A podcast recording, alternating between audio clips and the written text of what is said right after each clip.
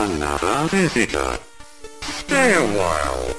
Stay forever. Ein Podcast über alte Spiele von zwei alten Männern. Stay Forever mit Gunnar Lott und Christian Schmidt.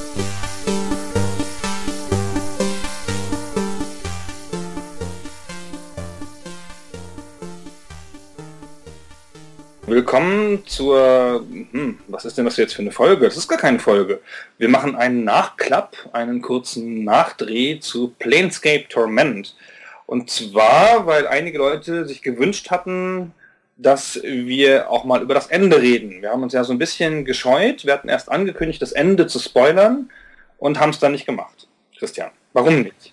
Ja, weil wir ein bisschen das Gefühl haben, dass unser Podcast neugierig machen soll auf Spiele, die wir für spielenswert halten.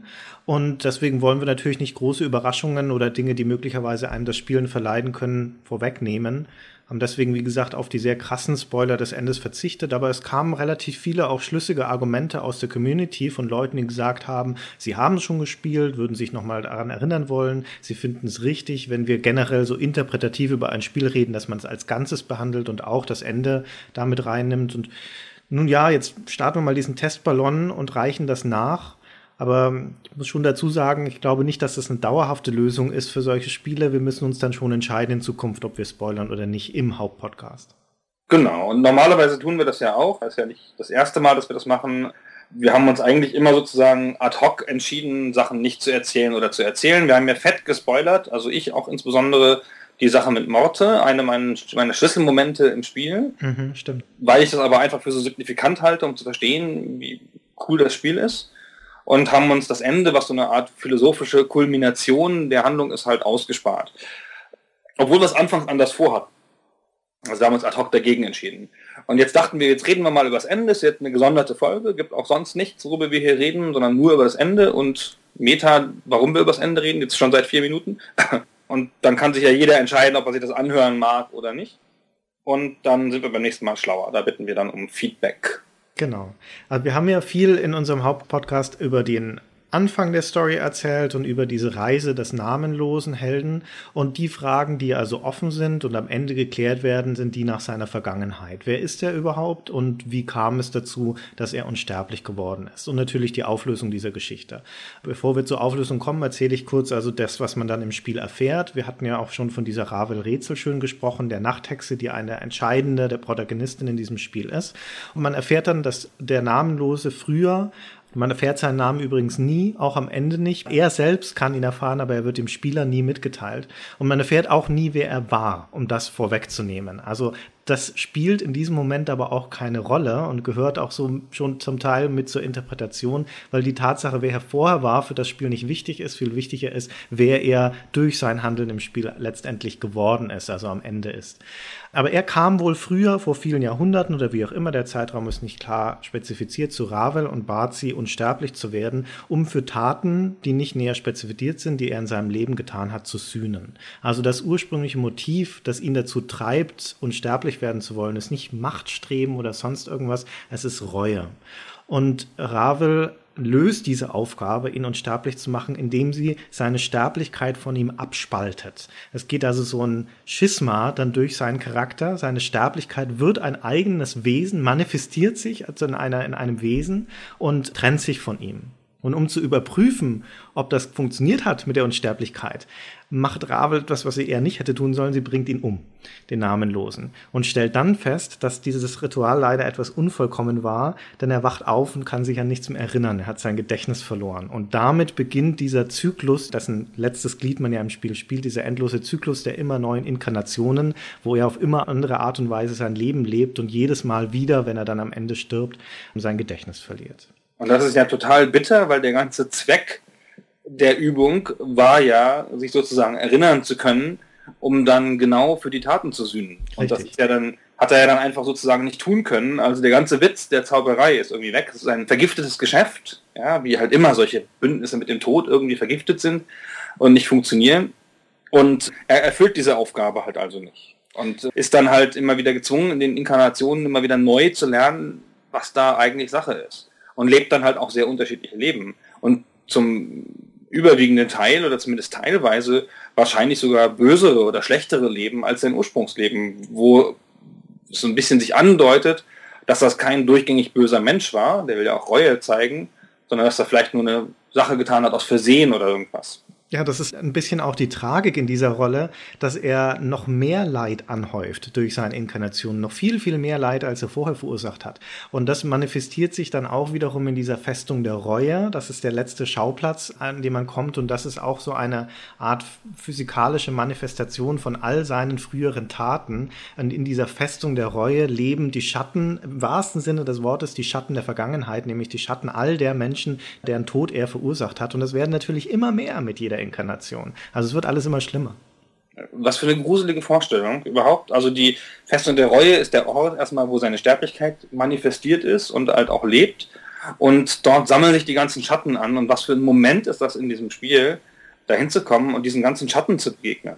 Ja, diese Menschen, die man getötet hat oder für deren Tod man zumindest verantwortlich war. Ja, und dann trifft man also am Ende des Spiels in der letzten Konfrontation seine eigene Sterblichkeit, dieser Teil, der sich von einem abgespalten hat und spricht mit ihr und kann dann in, in diesem Moment zum Abschluss des Spiels drei Entscheidungen treffen. Zwei eigentlich. Und die dritte ergibt sich sozusagen aus dem Gespräch heraus. Also erstmal ist es so, dass man ganz ähm, divergente Motive hat. Also man kommt da halt hin und hat dann schon so einigermaßen verstanden, so ein bisschen, oder versteht dann im Gespräch, was da passiert ist. Und die Sterblichkeit, die will das gerne so weitermachen. Die ist ja gerade sozusagen unsterblich dadurch. Und die ist ganz zufrieden da, wie sie in der Festung der Reue ist und sagt jetzt hier mal bitte hier, was soll das denn jetzt hier? Raus hier. Gedächtnis ja. und abhauen. Ja, das ging doch bis jetzt ganz gut. Was willst du jetzt? Schlimmer noch, die, die Sterblichkeit ist sozusagen der Gegenspieler und Agent des Scheiterns für den, für den Namenlosen, weil man dann auch erfährt, dass die Sterblichkeit im Prinzip im, die Finger im Spiel hatte, um ihn immer wieder dahin zu bringen, dass er letztendlich scheitert und das Gedächtnis verliert. Sie möchte diesen unendlichen Zyklus der Inkarnation des Scheiterns aufrechterhalten, weil ihr Motiv ist, unsterblich zu sein. Aber nachdem sie die Sterblichkeit ist, kann sie das nur erreichen, indem sie sich abtrennt, für immer abtrennt von ihrem Körper. Der muss also für immer in diesem endlosen Zyklus gefangen sein und dann ist sie sicher, denn solange ihr Körper da immer weiter rotiert, kann ihr auch nichts passieren. Genau, und das ist natürlich auch ziemlich bitter, dass man die dann endlich trifft und dann, dann will die gar nicht so schön mitmachen.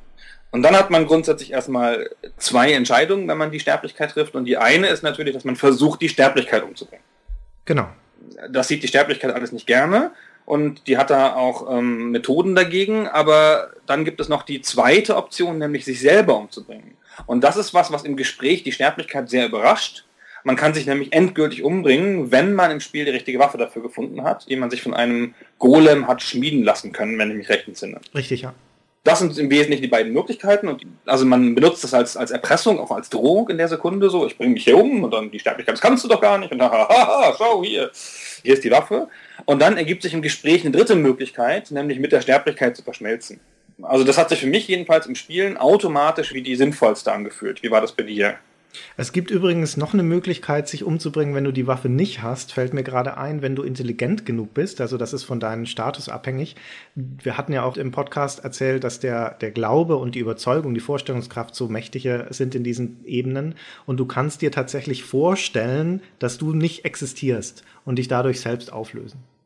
Ist das eigentlich Intelligenz oder Weisheit? Ich war da nicht mehr so sicher. Ja, ja. Wir haben über Intelligenz geredet. Weil normalerweise ist es in Spielen ja immer die Intelligenz, die einem mehr Gesprächsoptionen gibt, aber es ist in dem Spiel nicht immer die Weisheit, die das tut? Nee, das ist situationsabhängig, aber ah. beides ist wichtig. Okay, genau. Und dann gibt es halt diese grundsätzlichen drei Möglichkeiten und ich habe die mit dem Verschmelzen gewählt, instinktiv beim ersten Mal. Das ist auch das sogenannte gute Ende. Ja. Was hast du gemacht? Ich habe auch das Verschmelzen gewählt. Ich habe aber tatsächlich auch ausprobiert, was passiert, wenn man sich selbst umbringt, weil ich das für das andere logische Ende hielt. Ich, mir leuchtete nie ein, warum man seine Sterblichkeit besiegen können wollte, weil damit ist ja nichts gelöst.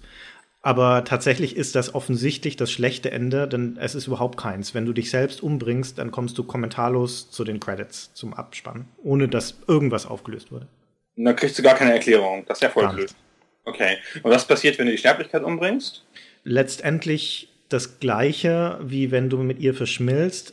Das endet damit, dass der Namenlose dann in diesen Blutkrieg zieht also auf die unteren Ebenen, wo die Teufel und die Dämonen ewig gegeneinander kämpfen, in diesem massiven Blutkrieg, fährt hinab in diese Hölle, wenn man so möchte, schnappt sich dann dort eine Waffe und marschiert hinunter auf dieses Schlachtfeld und die Kamera schwenkt nach oben weg. Das ist das Ende. Und das ist identisch für beide von diesen Möglichkeiten. Der einzige Unterschied ist, wenn du dich entscheidest, mit ihr zu verschmelzen, dann hast du die Gelegenheit, vorher nochmal mit deinen Gefährten zu sprechen, beziehungsweise sie überhaupt vom Tod wieder zu erwecken, weil sie nämlich umgebracht wurden von deiner Sterblichkeit. Genau, da bist du nämlich ja so ein verschmolzenes Superwesen für diesen kurzen Zeitpunkt. Und dann hast du halt die Macht über Leben und Tod, weil du gerade sozusagen das alles Wissen deiner Sterblichkeit hast. Und dann kannst du sie nochmal erwecken und kannst mit jedem nochmal ein kurzes Gespräch führen. Mhm. Was ich als sehr entlastend wahrgenommen habe, bei der ganzen Schuld, die man in dem Spiel also auf sich lädt.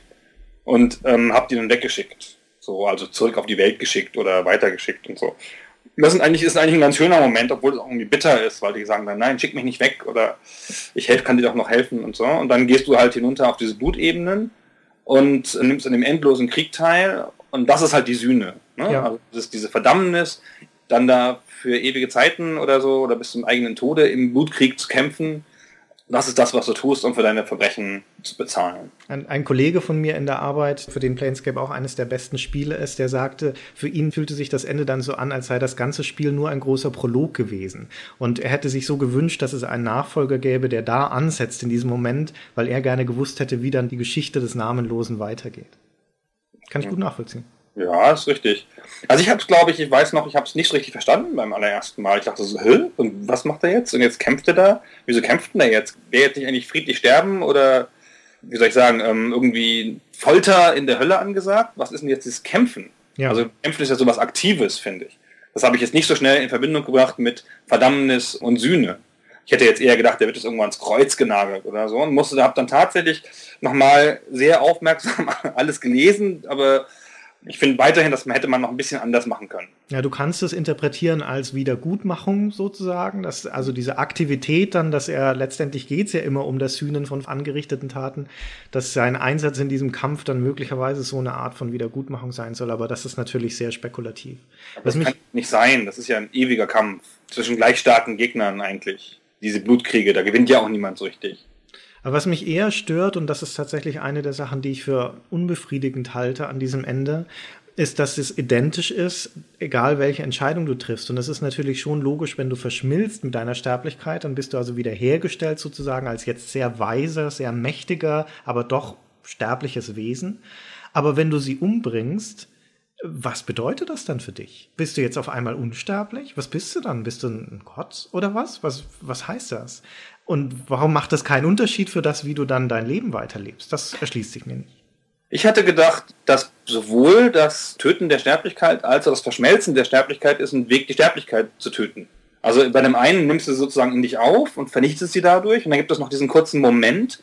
Das ist ja auch nur ein Moment, wo du mit deinen Freunden reden kannst. Das hält ja nicht lange sozusagen. Du mhm. hast auch so ein Gefühl von, ich habe jetzt diese Macht da nicht ewig, die, die vom Tode zu erwecken.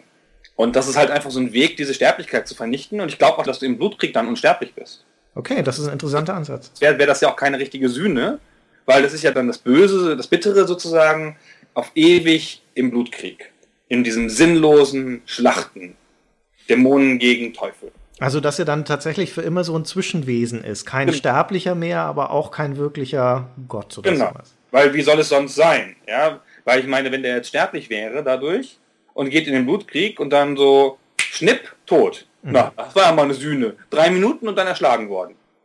Das kann es ja nicht gewesen sein. Also das muss halt was Endloses sein, der Blutkrieg. Aber ich bin mir nicht so sicher, weil ich glaube, es passt nicht recht zu der Aussage. Also wenn man sich fragt, was bedeutet das jetzt eigentlich, was ist dann so das, das Motiv das, oder die Aussage des Spiels, dann würde ich schon dazu tendieren zu sagen, das ist, dass der Tod zum Leben dazugehört, integral. Und es gibt auch diese eine Szene, wo du mit diesem Golem sprichst, den du vorher schon erwähnt hast, der diese Waffe für dich schmiedet, Coax Matter, der für die Entropie steht. Und der sagt diesen hübschen Satz, wenn sich eine Sache gegen ihre eigene Zerstörung abschottet, dann stirbt sie bloß einen anderen Tod. Letztendlich scheint mir die zentrale Aussage zu sein, dass dein Leben nur dadurch Bedeutung bekommt und nur dadurch wertvoll ist, dass es endlich ist und dass es irgendwann aufhören kann. Und dass also der Tod mit zu diesem Zyklus des Lebens dazugehört. Und wenn man so möchte, kann man diese Sterblichkeit, die da abgespalten ist, von dem Namenlosen interpretieren als seine Seele, und das könnte man ein bisschen damit dann, dann assoziieren, dass er ja im Wesentlichen damit sein Wesen verliert. Er ist ja dann ein Getriebener, er hat immer andere Wesenszüge, immer andere Charakteristiken, jede Inkarnation, er weiß nicht mehr, wer er ist, er hat seinen Namen verloren und so weiter. Er hat alles verloren, was ihn ausmacht. Und dieser Moment, wo er dann mit der Sterblichkeit wieder zusammengeführt wird, ist der Moment, wo er sein Wesen und sich selbst wiederfindet. Nein, nein, nein, es ist für ihn zu spät. Also die Aussage ist natürlich völlig richtig, ja, der Tod gehört zum Leben, das ist ein integraler Bestandteil, man darf den nicht betrügen, aber das Kind ist ja schon im Brunnen für ihn. Er hat ja immer während Schuld auf sich geladen, auch durch sein Leben und vielleicht sogar auch durch dieses das Abspalten der Sterblichkeit, das er hervorgerufen hat, indem er halt Rabel gefragt hat. Für ihn gibt es da kein Zurück mehr. Die Konklusio kann nicht sein, dass er dann stirbt, weil er muss ja Sühne leisten. Er, er ist ganz klar, der Tod gehört zum Leben, das wäre der sinnvolle Abschluss, und für ihn aber nicht. Er muss Sühne leisten jetzt. Ja, aber das, das ändert ja nichts daran, dass er nur dann Sühne leisten kann, wenn er weiß, wer er ist. Und das in diesem Moment, wo er es, egal ob er die Sterblichkeit jetzt bezwingt oder sich mit ihr vereinigt, auf jeden Fall enden damit seine Inkarnationszyklen. Das ist da, glaube ich, schon impliziert. Sodass er also jetzt auch, selbst wenn er unsterblich sein sollte, sein Wesen ändert sich nicht mehr in diesem Moment. Genau, aber er kann da nicht zurück, sozusagen. Nee, das ist ursprüngliches Wesen oder sonst irgendwas. Ja. Für ihn ist alles verloren. Er kann nur noch Sühne leisten, er kann nur noch den Zyklus beenden, dieses, diese unnatürliche Spaltung beenden, ähm, den Zyklus beenden und dann halt einen Weg finden, Sühne zu leisten. Und das, der Weg dahin ist der ewige Kampf.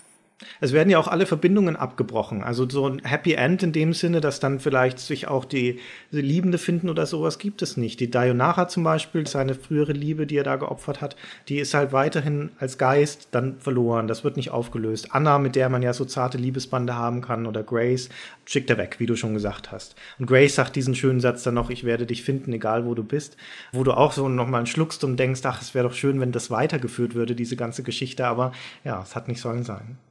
Aber deswegen kann es auch keine Fortsetzung geben, eigentlich, also keine mit, mit ihm jetzt, weil für ihn ist es halt vorbei. Ja. Das ist, sein, sein Leben ist nur noch sinnlos. Und das ist ja aber auch sein, seine Strafe dann. Meinst du, dass es wirklich sinnlos ist oder ist es nicht jetzt der Neubeginn einer Sinnfindung sozusagen? Dass er jetzt. Ich glaube nicht. Das ist jetzt so. Also, wofür steht denn der Blutkrieg zwischen Dämonen und Teufeln? Du nimmst ja nicht jetzt nicht an einem sinnvollen, einem Kreuzzug gegen das böse Teil oder sowas. Ja. Oder du könntest ja die Sühne auch machen, indem du jetzt was baust oder Leuten hilfst oder in die Sklaverei gehst oder irgendein Professor wirst, was weiß ich denn, Spieleredakteur wirst. ähm, aber was du tust, ist, an einem sinnlosen Schlachten teilzunehmen, an der Inkarnation des Krieges. Das ist ja so ein, so ein Protokrieg. Der endet nie, beide Seiten sind böse. Die schlachten da ewig, um nichts. So, und das ist ja, das muss ja für, für eine Sinnlosigkeit stehen. Das kann ja nicht stehen für ein sinnhaftes Weitergehen. Ja, das stimmt. Das ist, ist logisch, ja. Also in gewisser Weise versinkt er da im Chaos und wird Teil dieses, dieses sinnlosen Chaos. Genau. Und das ist ja auch nicht schön. Das soll ja auch nicht schön sein. Das ist ja auch, soll ja auch die Sühne sein. Wie gesagt, ich hätte erwartet, dass, er, dass, dass er in eine Foltersituation kommt, in einer klassischen Hölle, im Sinne von, wird ein brennendes Fett getaucht oder was weiß ich, was man in der Hölle so macht. Da gibt es ja tolle Beschreibungen auf einschlägigen Webseiten und in einschlägigen klassischen Werken. Aber der Krieg funktioniert ja genauso gut. Ja, ich hätte das nicht erwartet, weil das ja dann eine, eine, passive Art der Sühne ist. Das ist ja das, auch das Ärgerliche an dieser Höllensituation, dass du halt da ausgeliefert bist, dann für immer. Und das, was er ursprünglich wollte, dieser Namenlose, deswegen wollte er unsterblich werden, ist die Möglichkeit, aktiv zu sühnen, indem er dann was tut, also durch Taten. Und das hat er in diesem Ende. Deswegen finde ich es auch viel logischer und befriedigender. Auch wenn es letztendlich sinnlos ist, ist es jetzt so ein Sisyphus-Ende dann. Er kann ja nichts ausrichten, aber zumindest tut er noch was. Ach. Ja, nun gut. aber das schon länger ausgewalzt, als wir eigentlich wollten. Und alle Fragen offen. Na gut. Hast du dem noch was hinzuzufügen? Nein, das war jetzt also unser, unsere abschließenden finalen Worte zu Planescape Torment. Dann danken wir fürs Zuhören. Genau. Tschüss. Tschüss.